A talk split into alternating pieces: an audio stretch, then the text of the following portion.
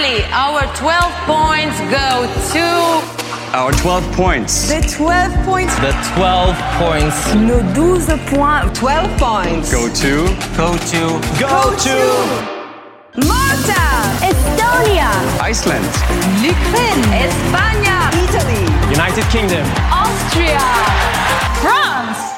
Ah, nous voici de retour, l'épisode 4, partie 2 des règles euh, sur le concours Eurovision de la chanson. Salut Quentin, salut Vincent Salut, Thomas, salut, Vincent. Quentin. Oh, Quelle belle synchronicité. J'aime beaucoup à chaque fois cette Synchronisé. introduction. Oui, c'était pas français. synchronisation. Oui, c'est mieux. Alors, un petit correctif par rapport à ce qu'on a dit dans l'épisode 3, puisque nous parlions effectivement de l'Asia Eurovision, mais malheureusement, dans l'oreillette, on me dit à l'instant que le- la mise en place de l'Asia Eurovision a été annulée. Ah, il y a quelques temps de ça déjà. Donc, nous vous avons transmis une mauvaise information dans l'épisode 3, mais nous savons que votre bienveillance ne nous en tiendra pas rigueur. Mais bonne nouvelle, l'American Song Contest est toujours sur, sur la route. Oui, bien sûr, c'est dans les. Tuyau. Tuyau Dans les tuyaux Comment tu dis, Vincent? C'est parce que oui, j'ai. j'ai- Oui, bon, bah, depuis toujours, je dis tuyau et pas tuyau. Comme le tuya comme les tuyas et pas les tuyas. Bon, bref, voilà. C'est un grand débat qu'on pourra mener très bientôt. Non. Alors dans cet épisode 4, on va aborder les autres points euh, des règles qui sont les chansons et l'émission. Est-ce que vous êtes prêts? Nous Oui. sommes prêts. Eh, C'est parti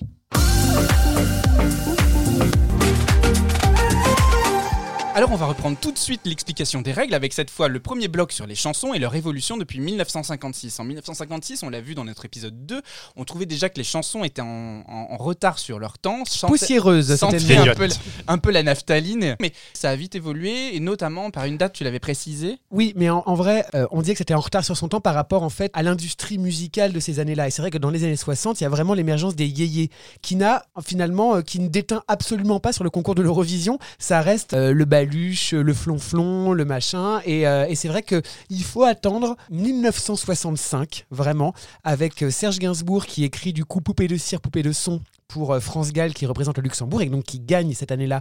Et là, on peut se rendre compte en fait qu'il y a, vraiment un, un vent de modernisme en fait qui, qui souffle sur le concours de l'Eurovision. Et à partir de ce moment-là, ça va coller un peu plus avec son temps. Et donc du coup, on sent vraiment que le concours de l'Eurovision est influencé par ce qui se passe en tout cas dans l'industrie musicale et ça fait plaisir. Alors, quelles sont les règles imposées aux chansons? Quelle, quelle- quelle est la limite de temps, par exemple? Je sais que, euh, on l'a vu en 1956, euh, les gens pouvaient chanter une minute comme quatre minutes. Aujourd'hui, euh, il y a eu énormément d'évolution par rapport au temps des chansons. Quelle est, quelle est cette règle? Euh, La règle vraiment phare qu'il faut retenir, c'est 3 minutes max. Aujourd'hui, C'est hein, vraiment- aujourd'hui, c'est aujourd'hui, 3 oui. minutes. Ça fait déjà quelques années, c'est vraiment 3 minutes max. Au bout de 3 minutes, la musique se coupe et les micros se coupent. Donc si tu continues de chanter, bah, ça se coupe. Ah oui, carrément Donc euh, c'est d'ailleurs pour ça que plein de fois, les, les chansons qui sont sélectionnées par des pays doivent être retraquées, doivent être euh, remodelées pour rentrer dans les 3 minutes. C'était le cas des Italiens l'année dernière en 2020. En 2021, pardon, ils, ont, ils avaient une chanson qui durait 3 minutes 40, mais ils ont enlevé un couplet, euh, remodifié le, refrain pour que ça rentre dans les 3 minutes. Ou comme les Islandais en 2021, en fait, qui euh, leur chanson était euh, trop courte, elle faisait peut-être 2 minutes 50, et donc du coup, ils sont restés en freeze, vraiment en position genre sans bouger, pendant les 10 secondes. Ah, mais c'est pas ça. Je pensais que c'est parce qu'ils étaient absurdes, du coup, que jusqu'au bout, ils restaient absurdes. Alors oui, et évidemment, ça donne un côté loufoque au truc, mais ils sont restés en freeze comme ça, pour en fait, au bout des 10 secondes et au bout des 3 minutes de chanson, pouf, les feux d'artifice qui partent derrière. Et bah, c'est fini, C'est la fin. Alors justement, dans, dans l'absurdité et dans le changement euh, radical du concours, on a l'arrivée des chorégraphies à partir de quand? Et parlons-en des correctifs, parce que des fois, c'est gratiné. hein. Eh bien, je ne sais pas. Ah merde Alors, non, mais j'ai cherché, il n'y a aucune date, il n'y a rien de précis. En fait, de base, juste le- la première année, je, il n'y avait vraiment rien indiqué euh, sur est-ce que c'est possible, pas possible. Donc, en fait, je ne sais pas. C'est que- peut-être euh, avec l'évolution. C'est en fait, je pense que ça s'est fait un peu naturellement. Oui, c'est ça. Ça bouge, donc ça danse. Donc mais on a par contre, il faut avouer que ouais, la qualité des chorés, c'est rarement, c'est rarement quelque chose de très poussé. quoi. Alors moi, il y a plein, il y a, y a plein d'auditeurs. que- Il y a certains auditeurs qui m'ont contacté suite à notre deuxième épisode et qui m'ont dit que en 1956, même si on n'a pas de vidéo, euh, notamment l'allemand, il quand même il swingait derrière son micro, donc il n'était pas statique et visiblement ça commençait déjà à bouger finalement très tôt au sein du concours. Oui, bah, sans avoir la date, ouais. Écoutez, si vous nous écoutez, n'hésitez pas à nous éclairer sur les réseaux sociaux, je vous en supplie, et on nous fera un plaisir de vous citer au prochain épisode. Donc, une grosse question aussi qui revient régulièrement, c'est est-ce que on c'est en live ou est-ce que c'est en playback les, les chansons de l'Eurovision? Alors, C'est en live. sauf. Ah, alors, il y y y y a- y des guillemets. il y a une- Il y a des guillemets, vraiment. Mais effectivement, le chanteur principal ou la chanteuse principale a l'obligation d'être en live. Ça s'entend des fois Alors quand oui, même, hein, ça s'entend d'ailleurs. Oui, on, on préférait que ça soit du playback parfois. par moment. Mais non, de base, vraiment, c'est tout le temps en live.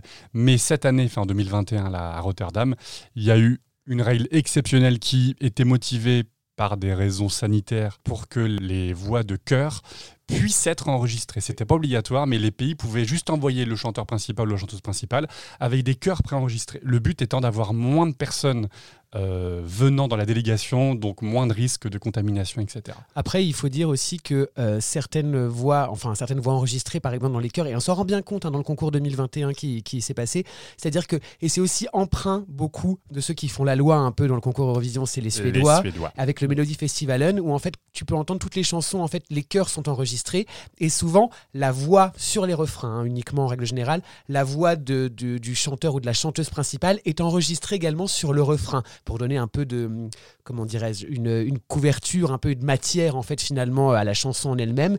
Et donc par moment tu te dis attends mais c'est elle que j'entends chanter par-dessus sa voix aussi enregistrée donc c'est un peu étrange finalement et il y a- et y a eu moi je trouve que dans le concours 2021 il y a eu vachement ça notamment avec des nanas qui chantaient vraiment très mal Oui, Et, parce que euh, du coup, en fait, les chanteurs ont une roue de secours alors. oui, je- ça. oui tout à fait après ça. je pense que c'est parce que ça dépend aussi si le tableau est très dansé ou des choses comme ça qui sont pas formés euh, au, au triple threat comme on dit euh, danser et chanter en même temps et jouer en même temps enfin voilà c'est Et alors, on parlait de cette évolution des règles par rapport aux, aux conditions sanitaires. Est-ce qu'elle est amenée à évoluer de ça y est, on a la réponse. Elle est, elle est renouvelée pour 2022. Ouais, c'est mais, qui- mais du coup, euh, qui- C'est une du- exception qui devient la règle. c'est ça. Et j'ai bien peur que ça soit comme le Melody Festival, ça devienne, euh, ça devienne automatique. Alors, qu'est-ce que le Melody Festivalen pour ceux qui ne sauraient pas ce que c'est? Alors, c'est le concours de sélection du candidat suédois. C'est un peu destination Eurovision à Ah, la mais, mais, mais fois, euh, fois 1000. C'est-à-dire que l'émission dure euh, un mois et demi. Comment ça, fait- ça- l'émission dure un mois et demi? C'est pire que le Téléthon, cette histoire. Ah non, non, mais alors, une, fois, une fois par semaine, ils font le tour de la Suède, des stades de Suède. C'est-à-dire qu'il y a 30 000 personnes, euh, ou une vingtaine, 20 000, Ah oui. 30 000. Ah oui, oui, non, c'est c'est grandiose hein, c'est grandiose et, tout le monde est devant sa télé 90% d'audience. Ah oui, Oui, oui, c'est l'événement suédois pendant un mois et demi. c'est Petra qui présente? Ah, ça dépend. C'est- c'est- parfois, oui. Il y a Mans aussi qui a présenté. Ah. Mais pas cette année. D'accord, donc oh, les Suédois mènent la barque, pourquoi? Parce que c'est ceux qui ont le plus de victoires à leur actif j'ai envie de dire. Oui, et puis ils ont, ils ont une modernité. Ils, ils participent beaucoup à l'industrie musicale en fait mondiale. Il y a beaucoup de, on, on les connaît pas parce que c'est pas les stars, mais derrière les Katy Perry et compagnie, bah, c'est souvent des Suédois, des compositeurs, euh, des compositeurs suédois. Donc ils ont une industrie musicale très poussée. Une autre question qui vient régulièrement dans les conversations quand on discute de l'Eurovision, c'est euh, pourquoi les interprètes ne chantent pas dans la langue de leur pays globalement? Est-ce qu'il y a une règle qui l'impose? Oui, non. Et sinon, pourquoi? Alors là, il y a eu vraiment des mouvements de va-et-vient pendant euh, des dizaines d'années. Sur, euh, au tout début, pendant 10 ans, donc de 56 à 65, pendant 10 ans, il n'y avait aucune règle qui obligeait les pays à chanter dans leur propre langue. Mais de fait, tous les pays chantaient dans une de leurs langues nationales, alors que rien ne les y obligeait. Et en 65, un Suédois, le candidat suédois, en fait, a chanté en anglais. C'était la première fois qu'un pays ne respectait pas la règle morale, qui n'était pas écrite, de chanter dans sa propre langue. Et suite euh, au fait que le candidat suédois a chanté en chantant en anglais euh, en 65, à partir de 66, et ce jusqu'en 73, il y avait une obligation dans le, dans le règlement de chanter dans sa langue. Donc de 66 à 73, tous les pays devaient chanter dans une de leurs langues nationales. D'accord. Mais du coup, ça pouvait défavoriser certaines langues un peu trop abruptes, j'imagine, par rapport à l'anglais qui est compréhensible de tout le monde. Justement, c'est pour ça d'ailleurs, c'est- ça vient, de, ça vient notamment des Scandinaves et particulièrement des Suédois qui ensuite, en 73, ont Ah. fait le forcing pour Évidemment. pouvoir chanter librement. Et d'ailleurs, la première année où il y a une liberté linguistique, donc dans le- il n'y a aucune obligation, c'est 74 et Waterloo pour les Suédois gagnent avec ABBA. Ah Comme quoi, et ça, ça a duré pendant 4 ans, jusqu'en 76, et après de nouveau en 77 jusqu'en 98, encore la obligation de chanter dans sa langue, dans une langue nationale. Et depuis 98, 99 en l'occurrence, et ça fait du coup maintenant 22, 23 ans que ça dure, liberté linguistique. liberté linguistique et qui finalement arrive à trouver sa place parce que des langues qu'on ne connaît pas du tout, euh, typiquement l'Ukraine, Mm. avec la chanson ukrainienne de l'année dernière. Je sais que toi, tu l'as détestée, Vincent, Non, Mais elle a fait- j'ai pas que j'ai détesté, c'est qu'elle me faisait peur. mais elle a cartonné et elle cartonne encore. Enfin, on- c'est le seul aussi moment avec l'Eurovision où on a la possibilité d'avoir des chansons plutôt agréables à- dans une langue, dans des langues d'ailleurs qu'on ne connaît pas du tout. Oh, elle était pas agréable cette chanson. Moi, j'ai trouvé ça très génial. Mais c'est vrai que par contre, cette- il semblerait que la 2021, c'était vraiment l'exception qui confirme la règle. Parce qu'effectivement, il y a quatre pays dans le top 5 qui chantent dans leur propre langue qui n'est pas de l'anglais. Mais quand on remonte les années précédentes, bah, tous les vainqueurs chantent au moins partiellement en anglais. Donc, même si je suis d'accord avec toi, c'est bon pour le, la diversité culturelle, on va dire, de de- d'entendre des chansons de styles différents dans des langues différentes. Malheureusement, il y a quand même un avantage certain à chanter en anglais. Après, je trouve que y a, la plupart des pays font aussi l'effort de, euh, s'ils chantent dans leur langue, il y a un moment donné, le, un des refrains va être en anglais. Euh, ou alors sinon la chanson va être en anglais, un des refrains va être dans leur langue, euh, dans leur langue. On peut se souvenir de Tinkara qui chantait, qui chantait en anglais et en slovène. C'est ça, oui. Oui. euh, Mais qui n'a pas gagné 12 points dans 12 points. non, pauvre enfant. Mais, mais, bah mais voilà, malheureusement, il y a quand même un- il y a une prime quand même à l'anglais, évidente. Alors on a parlé de la chanson, de son temps, on a parlé de l'interprétation dans sa langue, on a parlé des chorégraphies. La question qui se pose maintenant, c'est combien de personnes sur scène maximum et pourquoi? Parce que on le voit, les délégations quand elles arrivent sur scène, elles sont souvent pauvres en effectif. Qu'est-ce qu'elles le justifient? L'argent. Toujours le même Encore et toujours. Le nerf de la guerre. C'est- ils sont six maximum, donc il y a donc il y a toujours un chanteur ou une chanteuse Donc, et puis six personnes maximum, sur scène. maximum sur scène. ouais. Le but c'est parce qu'en fait ça coûte trop cher sinon parce qu'il faut, faut bien faut bien comprendre qu'ils sont euh, sur place pendant deux semaines pendant les répétitions, donc les chambres d'hôtel et donc enfin c'est des gens à nourrir et puis il y a des gens autour. Et Il y a puis ils des- sont il y a pas au Formule 1. Oui. D'accord. Et donc ça coûte cher. Donc certains pays peuvent pas se permettre d'envoyer 30 personnes euh, parce que c'est eux qui payent. Donc enfin, c'est le, le téléviseur national qui paye pour sa propre délégation. Donc des pays riches peuvent envoyer masse de gens, il n'y a pas de souci, mais il y a d'autres pays qui peuvent pas se le permettre. Et je pense que c'est ce- pour ça aussi que, euh, dû euh, à cette contrainte de personnes sur scène, je pense que c'est pour ça aussi que la nouvelle règle autorisant les chœurs enregistrés, parce que ça comprend également les choristes qui peuvent être soit en coulisses en train de chanter, soit visibles sur scène, tout dépend de la mise en scène. Mm. Mais si par exemple on a trois choristes qui sont, euh, qui sont en, en coulisses, eh ben, ça fait trois personnes en moins sur le plateau.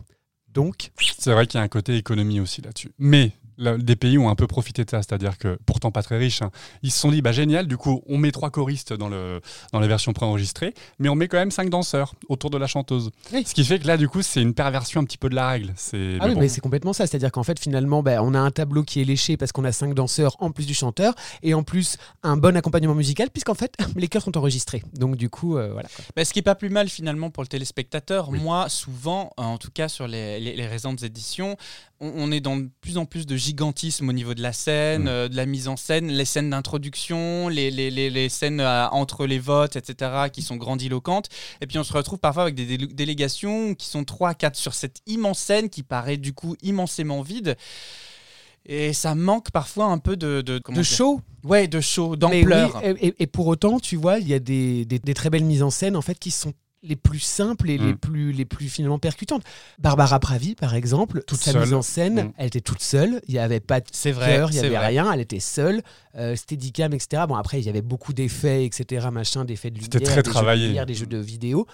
Mais euh, pour autant, c'était pas grandiloquent non plus, quoi. Mais paradoxalement, c'est ce qu'il y a de difficile à faire, hein, surtout à l'Eurovision, c'est de faire un truc intimiste avec. euh, ça paraît simplissime, ça paraît épuré, et en fait, c'est extrêmement travaillé, vraiment à chaque seconde près, tout est, tout est piloté à la seconde, et préenregistré, enfin, en tout Mhm. cas, euh, répété, répété, répété. En vrai, je pense que tout vient du metteur en scène et de son imagination et d'avoir un peu d'imagination, un peu de jugeote, un peu de- pour sublimer en fait vraiment une interprétation.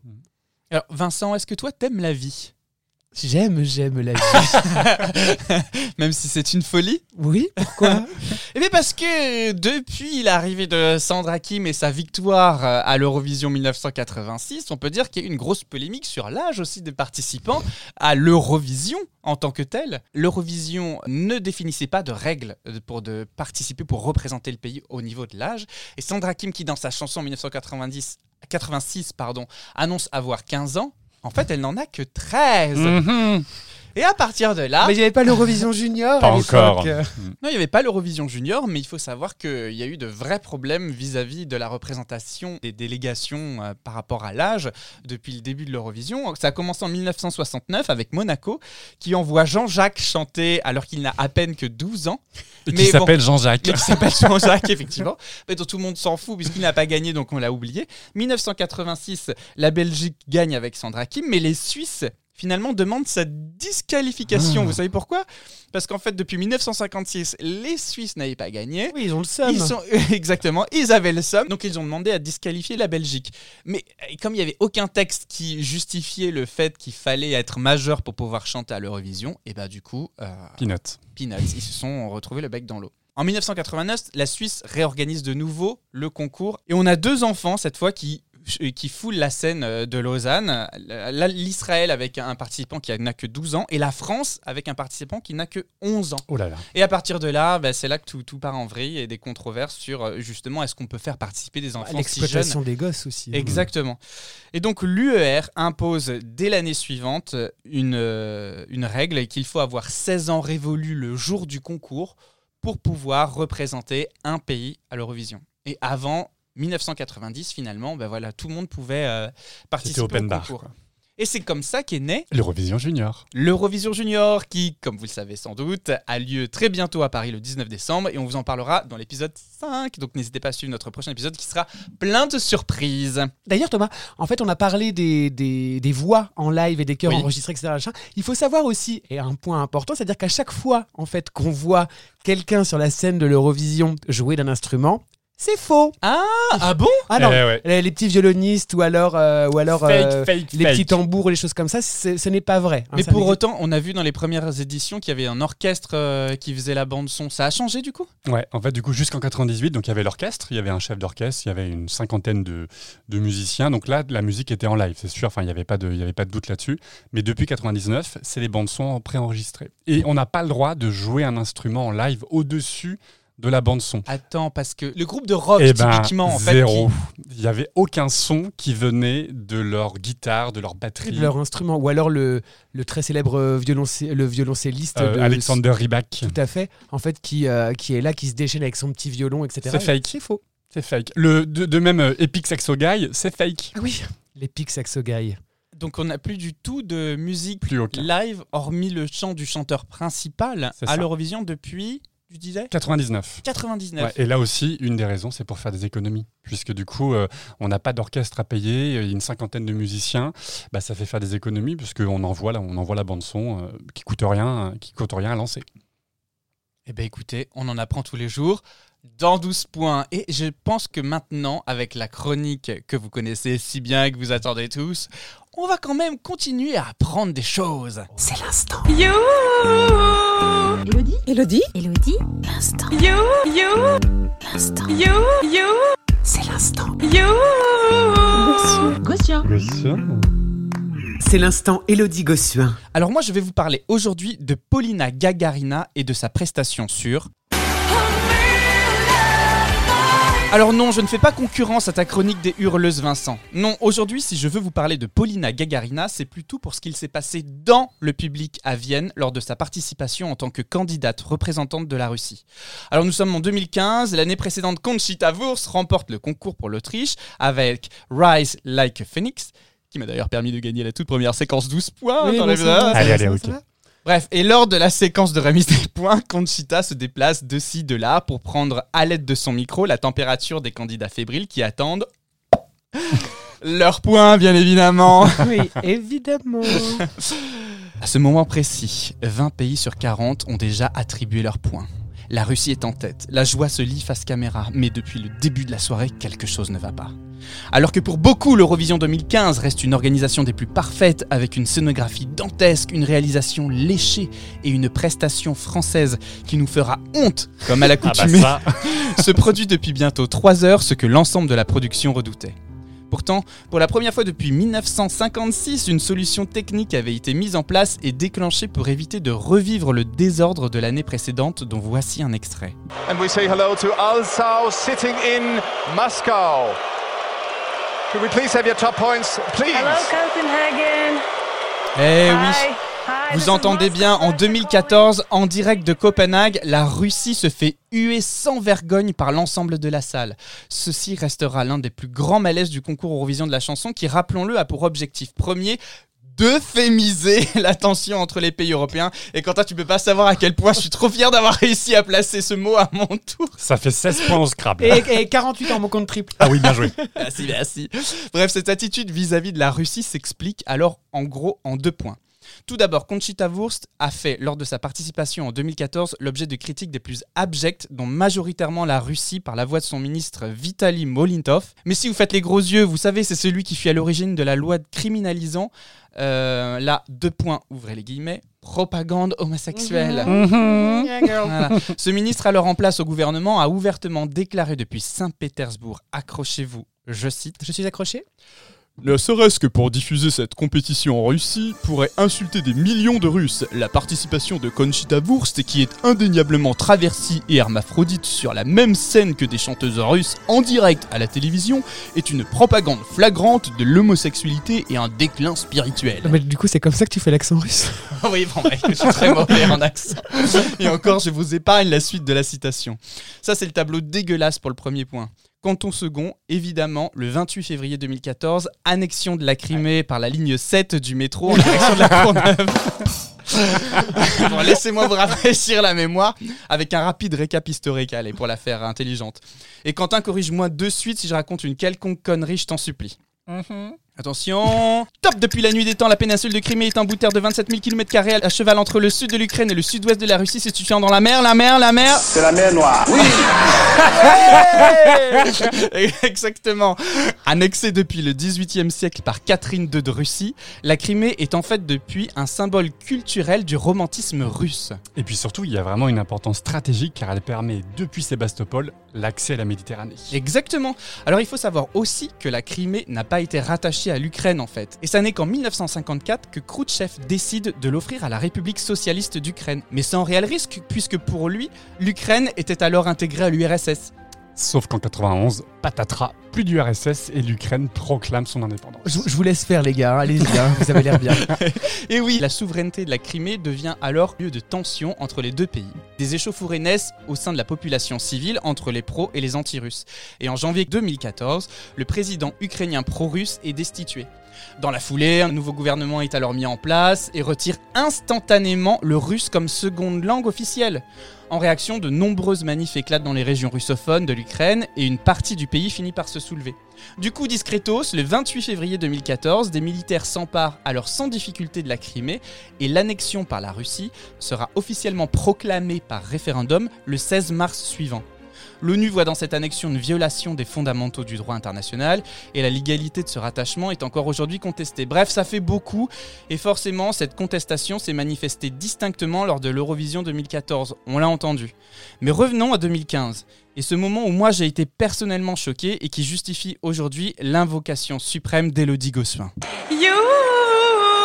Eh bien, malgré toute la bonne volonté de l'organisation, c'est-à-dire qu'on a quand même en 2015 hein, mis en place dans la salle un système de réduction de bruit afin que la candidate russe et les téléspectateurs ne puissent pas entendre au cas où de huées aussi significatives que 2014. Ouais, c'est- quand même ouf, hein.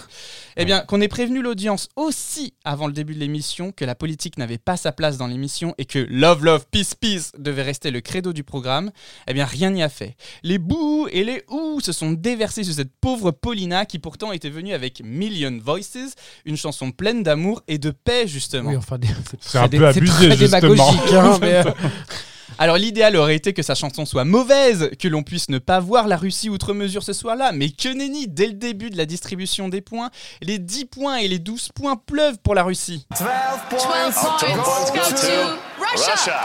La Russie, 12 points. La Russie, 12 points. Multipliant d'autant les occasions d'humiliation de la foule, d'ailleurs les retours caméra sur les animatrices ne trompent pas, le malaise est grandissant dans la salle, tant et si bien qu'au bout d'un moment, Alice, l'une des présentatrices, s'est sentie obligée de remettre des points sur les i en direct. Before we move on, just one thing. Please remember that our motto is building bridges, and music should stand over politics tonight. And all our artists deserve equal treatment and respect. And it's all for the music. Thank you. Dès cet instant, le doute n'est plus possible et derrière ma télévision, je m'en souviens encore, j'ai ressenti un profond malaise pour cette candidate qui, responsable en rien, tentait de rester forte et de garder le sourire à chaque gros plan alors qu'elle se faisait clairement huer devant des centaines de millions de téléspectateurs.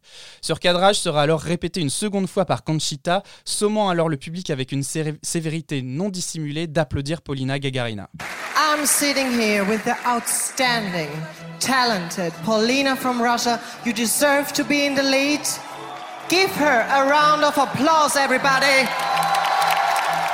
Et c'est ce regard noir, presque glaçant, qui me reste encore en tête aujourd'hui, comme le symbole d'un drôle de moment à l'Eurovision. Alors pour conclure cette histoire, je rappelle que les télévotes européens portèrent Paulina en deuxième position derrière la Suède cette année-là, et je pense qu'on peut aujourd'hui tous ensemble s'en féliciter.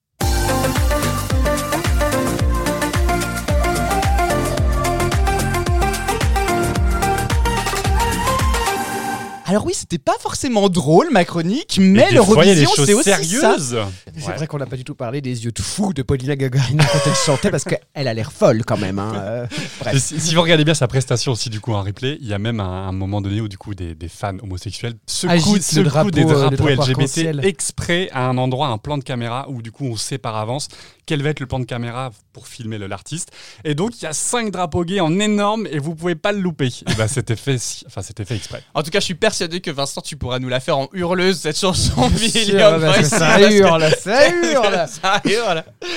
Alors revenons maintenant à nos moutons. On a évoqué les chansons, les règles de temps imposées 3 minutes, les chansons en live uniquement pour le chanteur principal désormais, l'orchestration étant playback, euh, les chorés qui sont complètement libres, euh, les personnes sur scène qui sont limitées à 6, on l'a dit Oui. Oui.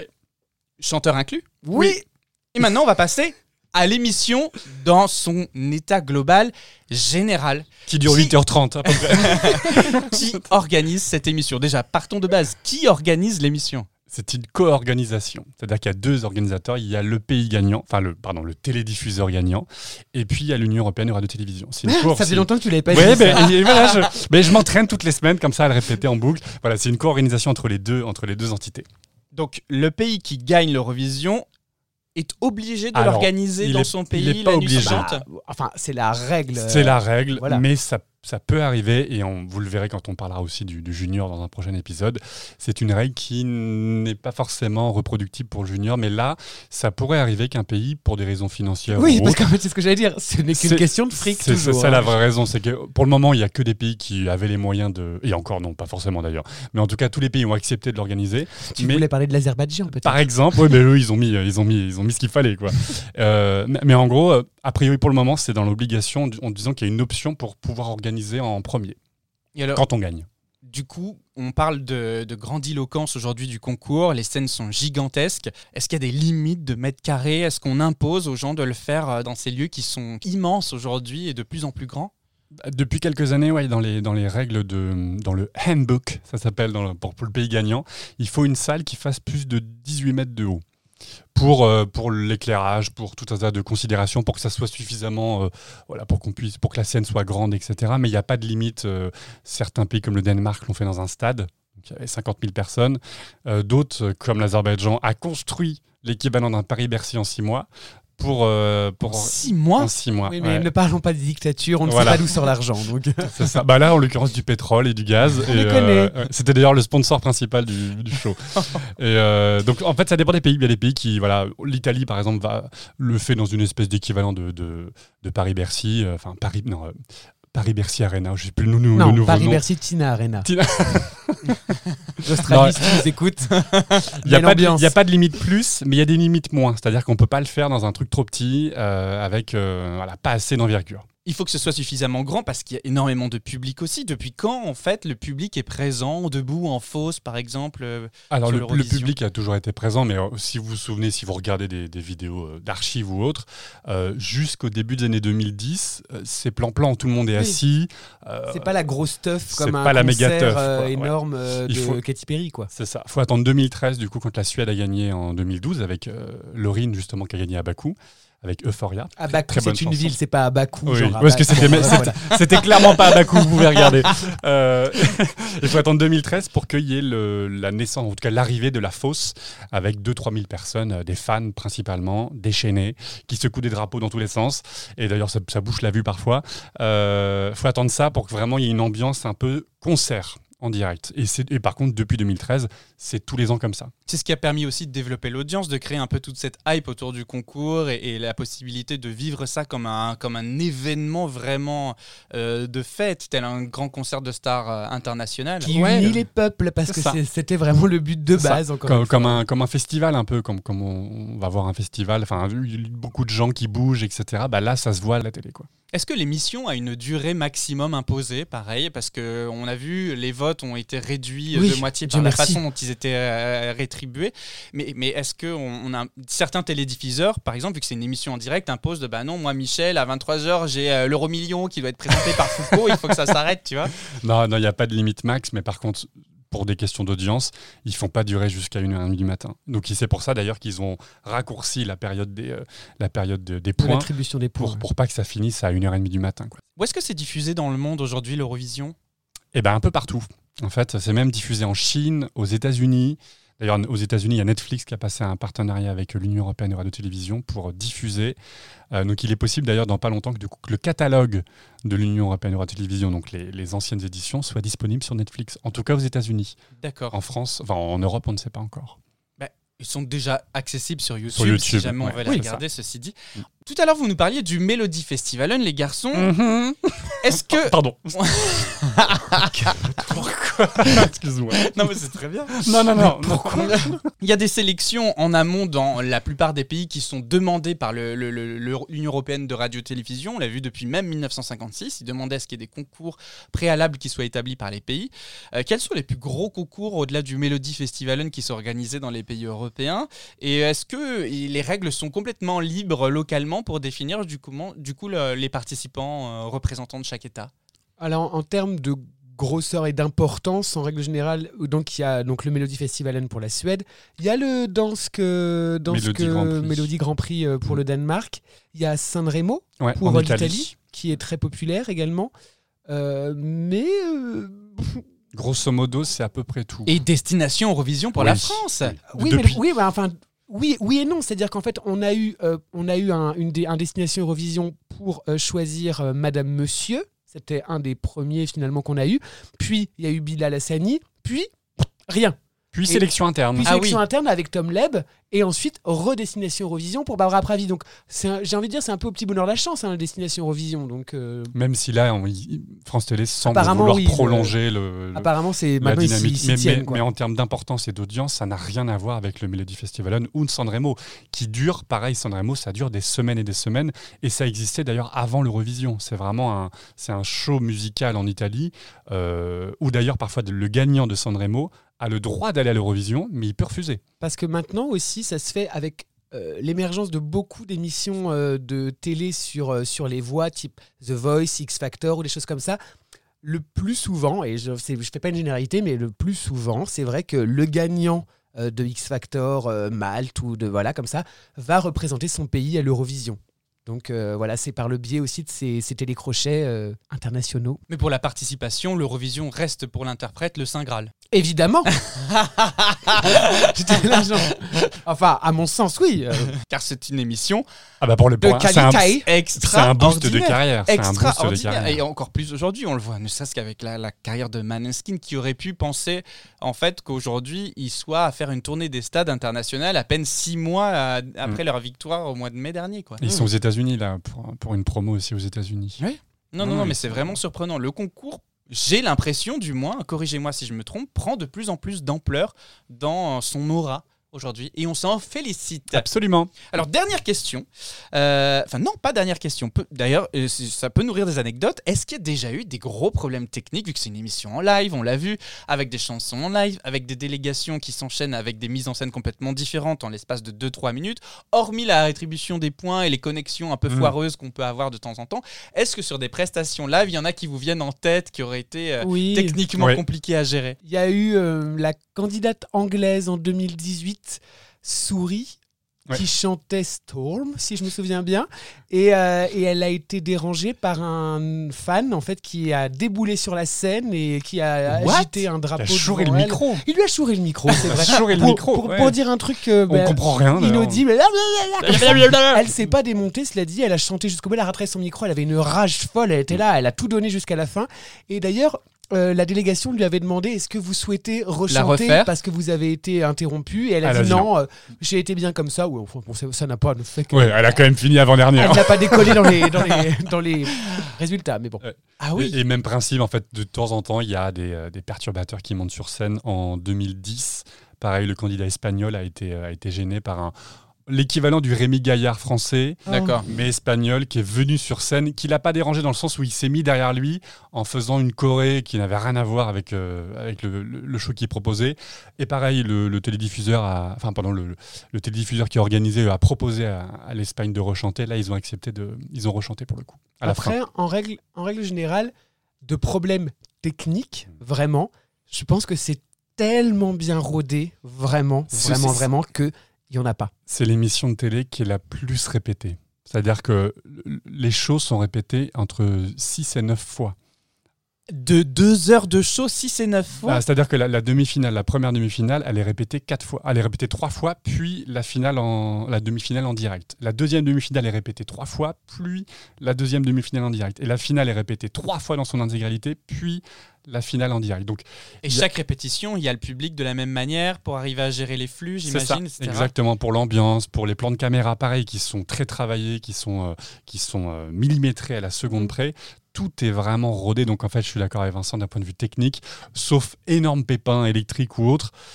Là, dans les, dans les grosses productions télévisuelles depuis une dizaine d'années, des gros pépins techniques, non, il n'y en a pas. Moi, je serais, je serais très curieux d'ailleurs de voir euh, ne serait-ce qu'une une fiche technique d'une mise en scène proposée à l'Eurovision, parce que j'imagine que tout est écrit, vraiment, et seconde par seconde avec les timecodes, etc. Par exemple, voir la fiche technique de, euh, de bah, bah, Barbara Pravi, voilà, euh, qu'est-ce qui se passe à tel moment, etc. Machin. Et je pense que c'est tellement millimétré, tellement répété que c'est un mécanisme où, en fait, euh, il y aura jamais de merde. Enfin, ça, ça, ça roulera, quoi.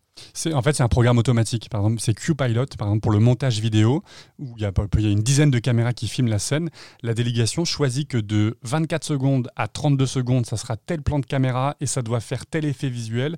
Et en fait, le, le logiciel se lance tout seul. Donc, il n'y a plus de monteur derrière, il n'y a plus de régisseur qui choisit caméra 4, caméra 5, c'est auto- ça se lance C'est automatiquement. incroyable. Ben justement, pour faciliter le travail d'avoir 40 chansons différentes, eh ben c'est un, un truc automatique. Donc, bah, il y a, de temps en temps, on voit qu'il y a des petits pépins de, de- de cadrage, mais c'est tellement minime, c'est vraiment minime. Et du coup, ça donne un show d'une extrême qualité parce qu'on a vraiment l'impression de, de regarder des clips, Mm. presque. Et moi, ce que j'invite vraiment nos auditeurs à faire, c'est quand vous allez regarder euh, l'année prochaine le, le prochain concours de l'Eurovision, essayez de le voir autrement que juste peut-être euh, voilà cette soirée entre potes où vous vous marrez, mais rendez-vous compte peut-être de la prouesse technique qu'il y a derrière d'arriver à réaliser ce show Travail. en direct, qu'on le rappelle, Ouais. qui est en direct. Et ce qui est impressionnant, si vous regardez un peu des, vidéos filmées de l'intérieur de la salle de spectacle, c'est les 30 personnes, les 30 techniciens qui changent les décors. en, une minute, en 45 secondes, ils doivent changer les décors. Tout est millimétré à la seconde, c'est-à-dire qu'il y a quelqu'un qui sort entre deux chansons, il, a à peine quitté, la scène que la chanson démarre. Donc c'est vraiment, tout est millimétré. J'adorerais voir, moi, du coup, ce ballet là, comme ça, en coulisses de sur scène, ce qui se passe. Eh Michel, t'as oublié une plume sur scène C'est souvent Michel. Et Jean-Jacques Et si la France gagne, tiens, les garçons, où est-ce qu'on le ferait, à votre avis? Dans quel type de salle euh? Alors, pour une question de budget, Moi, je pense que ce sera à la Tina Arena de la Défense. C'est vrai que c'est la plus grande salle Alors, fermée de, de France. à mon avis, ça serait trop cher. Je pense vraiment Tu que ça serait parce que c'est 40 000 places et ça serait trop cher. Je pense que ça serait Paris-Bercy parce que c'est que que 20 000 personnes.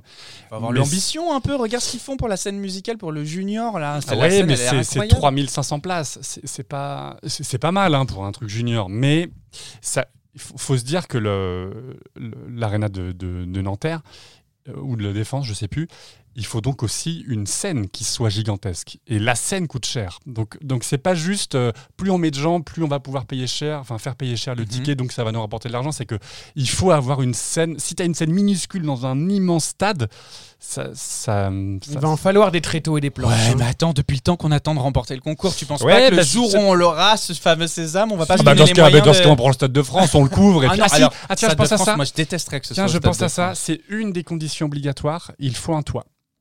Ah, bah oui, faut pas Il qu'il y faut ait de un la toit. flotte. Ouais, il faut un toit. Donc tu peux faire ça dehors, mais il faut, euh, faut un toit, faut une toile, faut quelque chose. Tu ne peux pas le faire ça en, en plein air. Donc Stade de France, à moins de le- lui mettre un toit juste pour l'occasion, non, ça marchera pas. Bah écoutez, on vient de, je pense, faire le tour de l'ensemble des règles du concours depuis deux épisodes. Est-ce que vous avez peut-être des anecdotes ou des choses à rajouter par rapport à ce qu'on s'est dit à propos des participants, pays, des points, des candidats, des chansons ou des émissions? C'est pas la peine de faire la gueule, hein, Quentin, c'est pas parce que t'as rien à dire. Je fais la euh, moue. Moi, je n'ai rien à dire, d'accord? Si, je pense au contraire que tu as tout à fait quelque Ah, chose à Thomas, dire. bravo. Quelle transition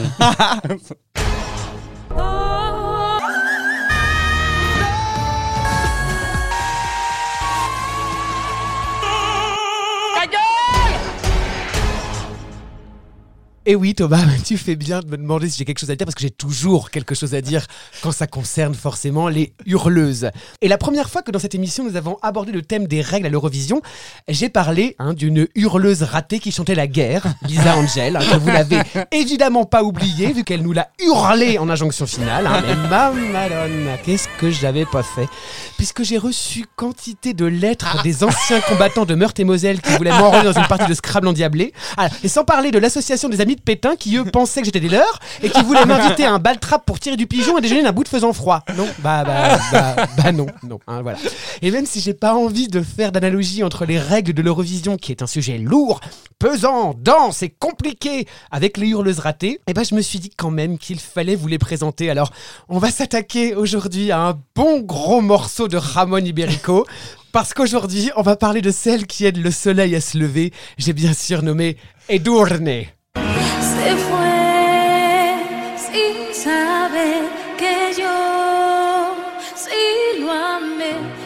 Mais alors Vincent, d'où vient-elle? Eh ben, en préambule, je demande pardon hein, à mon amie Elisabeth de Regnault qui va bouillir en entendant mon accent espagnol et qui va vouloir me, me buter. Voilà. Donc, euh, pardon, pardon, pardon, pardon. Alors, Edurne, de son vrai nom, Edurne Garcia Almagro, c'est une chanteuse, actrice et présentatrice espagnole née à Madrid en 85. Alors, pour le moment, ça démarre bien, hein, parce que 85, c'est une très bonne année. C'est celle où je suis né. Alors même si elle a commencé à chanter dès son plus jeune âge dans un groupe, elle se fait connaître du grand public en 2005 lorsqu'elle participe à la quatrième édition de l'émission Operación Triunfo qui est une sorte de Star Academy à l'espagnol, de laquelle elle se fera lourder hein, un peu avant la fin en sixième position.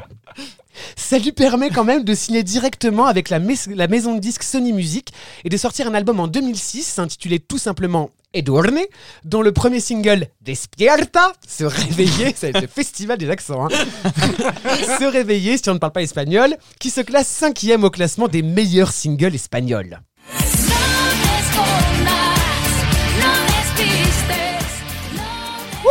C'est résolument rock, hein, euh, comme si Emma Domas, les L5 et les Diadems, oui oui, qui souvient des Diadems ici, avaient un enfant. En 2007, elle sort un nouvel album intitulé Illusion, puis enchaîne une tournée dans toute l'Espagne au sein du spectacle Gris, el musical de tu vida, enfin Gris quoi, hein, voilà, dans le rôle de Sandy qu'elle interprétera jusqu'en 2009. S'ensuit un autre album, Nueva Piel, en 2010, résolument plus électro, puis un autre, plus pop, en 2013, Climax, où elle se met à chanter en anglais. Alors attendez, là là. je tiens à dire vraiment, pour ne pas m'attirer les foudres de certains ayatollahs, que quand j'utilise des termes comme rock, électro ou pop, je me leurre pas. Hein. C'est clairement de la variété déguisée. voilà, on s'entend bien. voilà. Ben, pour en revenir à Edwardne, on sent que la meuf, elle a bossé, elle a musclé sa voix, elle est prête pour quelques hurlements bien sentis quand elle est choisie par un concours interne pour représenter l'Espagne au concours 2015 de l'Eurovision avec la chanson Amanecer.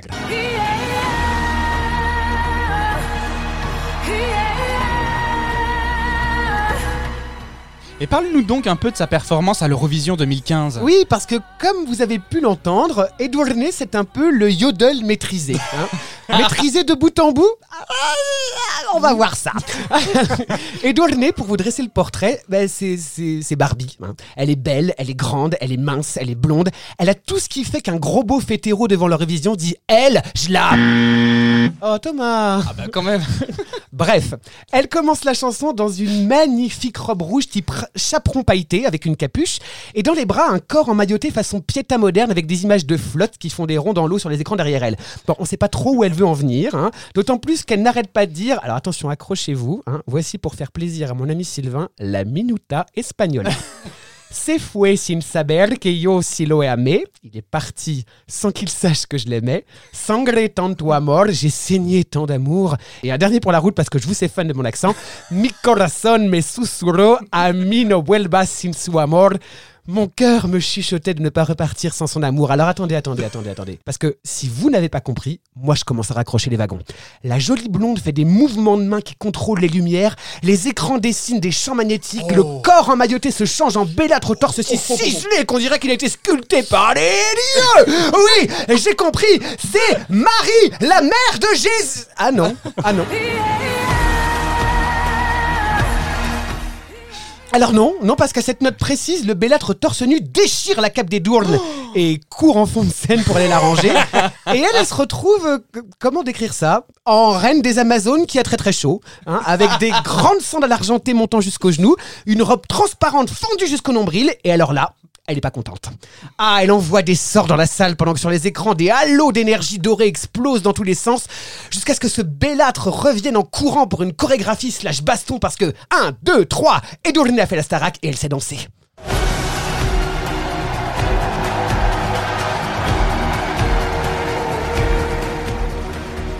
Jusqu'à ce qu'elle se retrouve figée dans un porté très inconfortable, vent dans les cheveux, maquillage qui coule à cause de la wind machine branchée sur la position ouragan Katrina, et tenue à bout de bras par l'Apollon torse nu dont le strabisme convergent lui donne un air bête.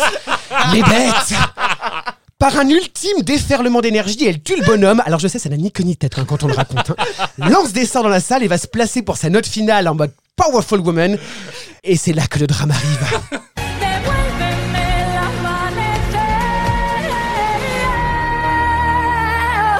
C'est ce qu'on appelle dans le jargon une note craquée. hein. Elle a bien craqué. Alors manque de souffle, mauvais placement, excès de zèle. On comprend pas ce qui s'est passé. Déjà qu'on ne comprenait pas ce qui s'est passé dans la tête du metteur en scène quand il a dit Attends, cette chanson m'inspire un pays magico avec une grande blonde qui fait de la magie en hurlant et qui dessoude un mannequin tout droit sorti d'une pub Calvin Klein. Bon, euh, les gens se sont pas trompés hein, et l'aurore, l'amanecer des Douarnés n'a pas fait mouche puisque ce soir-là, elle termine 21e sur 27 avec 15 points. Mhm. Concept trop fucked up, mise en scène illisible, note craquée, tout ça à la fois. On saura jamais tant personne, mais vraiment personne, ne s'est jamais exprimé sur cette performance qui, pour ma part, reste dans les annales. oui, mais depuis. Bah, forte ou pas, ou pas, de sa participation à l'Eurovision, elle sort un album Adrenalina sur lequel on peut retrouver le single Amanecer, mais bien chanté cette fois. Ouh, vilain, vilain, vilain, vilain, qui signera la fin de sa collaboration avec le label Sony Music. Moi, je vous dis, ça pue cette histoire, hein, vraiment. Elle intègre ensuite le jury de Espagna Got Talent, puis joue dans des séries avant de sortir en 2020 un nouvel album résolument hispano-pop qui donne envie de bouger le popotin appelé Catharsis, mais dont le développement a été tué dans l'œuf à cause d'un pangolin. On a déjà évoqué le sujet, il me semble. Voilà. Et qui fera l'objet d'une réédition en 2022, le temps que la demoiselle et son compagnon David De Gea, joueur de foot dans l'équipe de Manchester United, savourent leurs premiers instants avec leur petite fille née en 2021. Si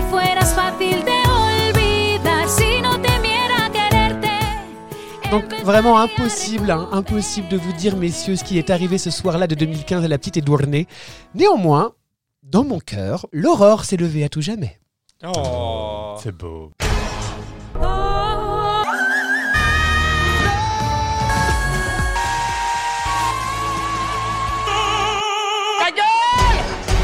L'Espagne qui marque rarement les esprits à l'Eurovision, j'ai l'impression. C'est faux Non, moi, moi j'a- j'avoue que j'attends, j'attends avec impatience tous les ans le- la, la performance de l'Espagne parce que c'est souvent. Alors, des fois, c'est des choses qu'on comprend pas.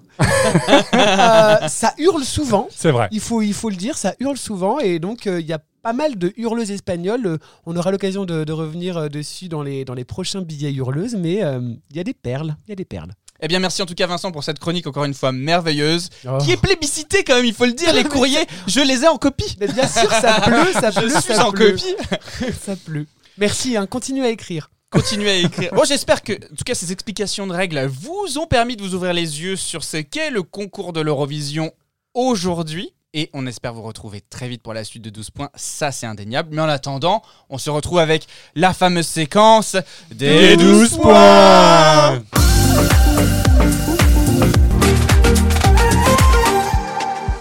Alors, qui veut commencer cette semaine euh, les 12 points Moi, j'y vais. Allez, Ah, écoute, j'ai voilà, jamais après- commencé après après ce plan de radio. Oui, c'est vrai, t'as alors, jamais commencé. non, c'est- alors- Attention, sauf qu'on rappelle que maintenant on a deux minutes top chrono. attendez, je Tout lance le chrono. 3, 2, 2, 1. C'est parti, deux minutes pour convaincre. Aujourd'hui, je vous parle de Johanna Maria Jansson, plus connue sous le nom de Daughter, qui signifie fille en suédois, car elle se considère un peu comme une fille de la terre-mère, étant donné qu'elle est végane. Moi, j'en connais surtout une qui a trop fumé de tofu. Alors, elle a tenté de représenter la Suède à l'Eurovision par le biais du grand concours interne, le Melody Festivalen, en 2018, 2020 et 2021, la meuf lâche rien, hein. mais elle n'a jamais réussi malheureusement. Alors pour autant, je vais faire la lumière sur la chanson que j'aime beaucoup personnellement et qu'elle a coécrite et interprétée, qui s'appelle Little Tot, qui signifie bout de chou. Trop mignon en français. et un morceau, c'est donc un morceau électropop fort bien branlé, avec des rythmes métalliques modernes, une belle orchestration et un gimmick qui reste en tête avec le You don't, you don't, you don't. Bref, une chanson parfaitement calibrée pour l'Eurovision. Et j'ai pas peur de le dire, hein, pour une Lady Gaga, une Katy Perry ou autre hurleuse pop mainstream. Alors d'auteur, elle met en garde son inner child, ou son child hein, tout court, de ce qui va se passer dans le futur sur la vanité du monde qui l'entoure et qu'elle doit se battre hein, pour bâtir un monde meilleur. Euh, d'auteur, elle nous chante cette chanson à plein poumon et d'ailleurs, merci les chœurs enregistrés sur certains passages parce que des fois ça pique. Euh, c'est dansant, c'est entraînant et c'est ça qu'on veut. Au niveau de la mise en scène, elle est habillée en maîtresse dominatrix. Allez comprendre. Avec sa grande crinière de cheveux plaqués en arrière. Elle est très rapidement rejointe par quatre danseurs masqués. Bah ouais, on est en 2021. La petite vie avec son temps. Qui effectue une chorégraphie style breakdance, le tout plongé dans un mille au milieu d'un dispositif de lumière et de laser assez impressionnant dont seuls les Suédois ont le secret. Ils sont forts, ces Suédois, c'est pas possible. Mais elle se fera néanmoins battre par Tus, qui Oh. tue beaucoup, avec son Million Voices. Et finit, euh, avec Voices tout court, pardon, et finira quatrième du classement. Donc, au final, si vous voulez découvrir une chanteuse pop un peu kinky qui a des choses à dire, mais votez pour moi. Ouais, bravo Un timing respecté, une description extraordinaire comme toujours. Oh. Quentin Yes. Moi, je vous ramène encore une fois en 2014 avec My Fin, Fingold, Feingold, je ne sais pas, euh, une chanteuse israélienne qui nous chante Same Heart. Euh, donc c'est un style musical un peu de pop rock électro, guitare électrique à fond les ballons avec des éléments d'Eurodance dans le refrain pour bien bouger son bouti, un petit peu comme du Cascada, genre Nathalie Horler ou Hélène Fischer pour les connaisseurs germ- germanophones. Je sais qu'ils sont, je sais qu'ils sont beaucoup. Euh, une particularité de cette chanson, c'est la voix grave et rocailleuse de May. On dirait qu'elle a fumé deux paquets de gitane juste avant sa, juste avant sa prestation. Une sorte de garou au féminin, un peu sous stéroïde. C'est un peu l'idée. Autre originalité de la chanson, c'est un mélange d'anglais et d'hébreu. On en revenait sur, sur le mélange des langues. Et ça fonctionne plutôt bien. Alors niveau message de la chanson, May en fait c'est une warrior qui prône la libération de la femme par rapport à une histoire d'amour destructrice à cause d'un pervers narcissique. Elle nous dit qu'il a empoisonné son amour, qu'il lui a trop souvent menti, que leurs cœurs ne battent plus à l'unisson. We don't beat from the same heart. C'est ça qu'elle répète en permanence. Bref, May, elle se rebelle, elle se libère de cette histoire tumultueuse et destructrice. C'est un hymne féministe d'empowerment. Niveau mise en scène, alors May, elle est accompagnée de deux danseuses. On a plutôt l'impression que c'est des agents du Mossad sous couverture parce qu'elles ont pas l'air commodes, elles donnent- on n'a pas envie de les embêter, mais concrètement, elles nous font une démonstration de Krav Maga crossfit sur scène. Elles enchaînent des prises de corps et de positions un peu improbables, notamment la fameuse position du Cossack squat pour les connaisseurs de CrossFit, dont je sais que Ser- Serena d'ailleurs est une fan absolue. Visuellement, niveau lumière, ça clignote à balle, tous les projecteurs sont à fond, particulièrement pendant le pont musical et les refrains. D'ailleurs, selon différentes sources, il y aurait eu une dizaine de crises d'épilepsie en Europe pendant cette performance.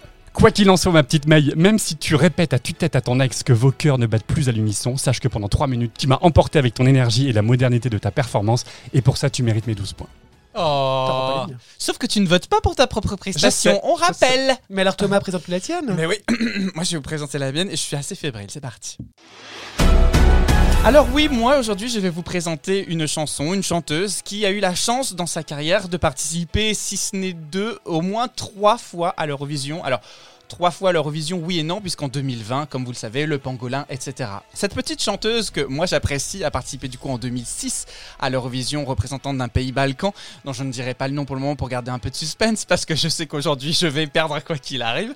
Mais c'est pas grave, cette chanson, moi je l'adore et je la défends plus que toute autre chose. Alors, pour la représentation en 2021 de la prestation, vous imaginez une scène, elle est seule avec des hommes autour d'elle qui dansent, qui chantent.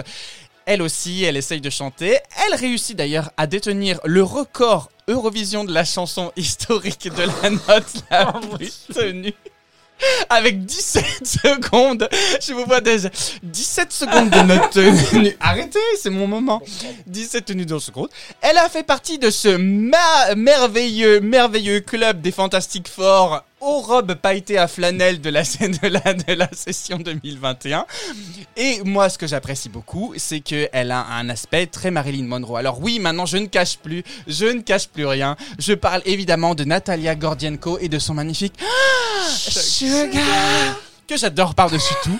sur, une musique sur laquelle moi je me suis trémoussé de nombreuses fois, encore une fois seul chez moi, et oui, et que j'aimerais, j'aimerais vraiment qu'on arrive aujourd'hui à écouter, car c'est une chanson que je rêve de, de, de voir entendre dans la, sur la scène mainstream globale.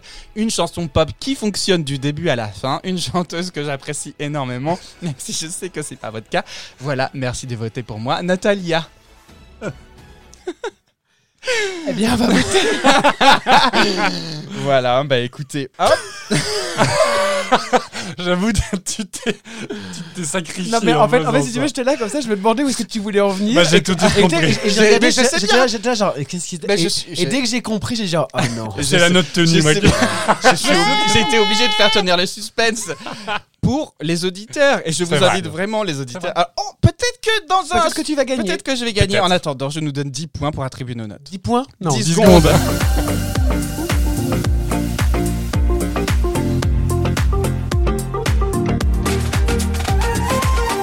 Et c'est ainsi que se finit l'émission avec l'attribution des 12 points. Et euh, bah écoutez, je vous propose moi de commencer hein, pour Ouais. faire durer un peu ce suspense incroyable. Euh, et j'ai décidé cette semaine, parce que j'ai énormément aimé ta description et je- que je- du coup je suis impatient d'écouter car je n'ai jamais entendu parler de cette chanson ni de cette description. C'est toi Vincent Je te donne 12 points. Mais, mais, mais, mais, mais, mais, je dois dire que le combo hébreu-français euh, que- Maga CrossFit. euh, que Quentin tu m'as tu, tu, tu, tu, tu nous as tu nous as délivré euh, euh, me force à vouloir aller écouter aussi cette chanson. Je te donne du coup 10 points. Merci. Oh, bravo Voilà. C'est à mon tour Ben vas-y, je t'en prie. Eh bien, je vais donc attribuer mes 12 points à Quentin. Évidemment. évidemment. Et c'est pas évidemment, mais sa, sa description était séduisante. Mais j'ai vraiment hâte de savoir le point Et il faut dire, il faut dire que en fait, j'ai j'ai longtemps euh, été en, en questionnement avec moi-même pour savoir combien de points j'allais t'attribuer, Thomas. Je me suis dit qu'en fait, ta passion est finalement euh, ce qui est le plus touchant, Oh. vraiment, euh, dans, dans, dans cette présentation. Donc, je t'ai attribué 6 points, la moyenne, C'est pas mal. sachant que je déteste cette chanson. Mais genre tu la détestes. Ah, je la déteste. J'ai envie qu'elle meure. Donc, voilà, 6 points pour Thomas. Merci. Alors moi, je vais donner mes 12 points à Vincent également parce que Ah j'adore, j'adore l'auteur. C'est vraiment génial et cette chanson en particulier, elle était vraiment très très bien. Merci. Bah, bravo, bravo, bravo, bravo. Et puis Thomas, euh, alors moi, j'ai noté vraiment sur la chanson que je déteste et que je Et hais. sévère, mais je Alors là, je suis sévère, je ne sais pas si je suis juste. Je, je- je ne te note, je ne te note pas toi, je note vraiment la chanson en elle-même. Je te donne deux points. La pire note Ah, mais il est affreux. mais parce que je attends, hais mais cette chanson. c'est vrai Je hais cette vous chanson. Mais il a pas écrit, il a écrit deux points. mais t'es- écrit- mais t'es une affreuse bonne femme. Mais je déteste cette chanson, c'est insupportable. Il faut que cette chanson disparaisse de l'Eurovision. Ah non, mais c'est Avec la chanteuse. Ah non, vous êtes Bon. vraiment, vraiment Bah non, sévère. écoute, euh, bravo Thomas. Donc on se quitte avec d'auteur Little Tot. et je voudrais néanmoins, avant de se quitter, vous rappeler plusieurs choses. La première, c'est qu'on est présent sur tous les réseaux sociaux. Twitter, Instagram, Facebook et maintenant TikTok Euh, N'hésitez surtout pas à vous abonner, à nous laisser des likes, des commentaires, même sur toutes vos plateformes de podcast, Spotify, Apple Podcast. Laissez-nous des commentaires, ça nous aide énormément, euh, nous, pour nous faire euh, référencer, Référencer. nous faire connaître. Et on espère vraiment que vous appréciez notre programme, donc aidez-nous par ces biais-là. Ensuite, deux choses importantes. Le prochain épisode sera consacré à l'actualité brûlante de l'Eurovision, et notamment en France, puisque nous allons bientôt accueillir L'Eurovision Junior. et nous allons pour la première fois de nos vies nous intéresser à l'Eurovision Junior. Et la dernière fois.